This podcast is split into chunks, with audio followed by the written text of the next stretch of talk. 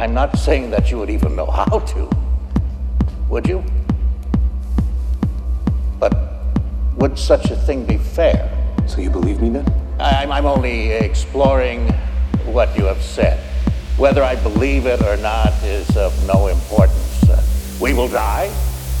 You will live.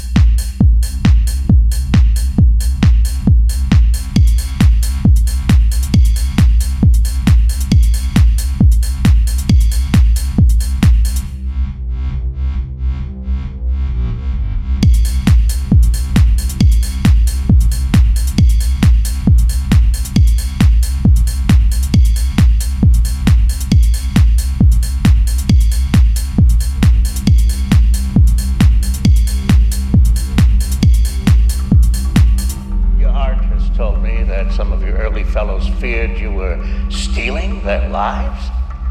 Have you thought that perhaps you were? Perhaps you are. There have always been legends of such a thing a, a creature, not quite human, uh, taking not the blood, but the life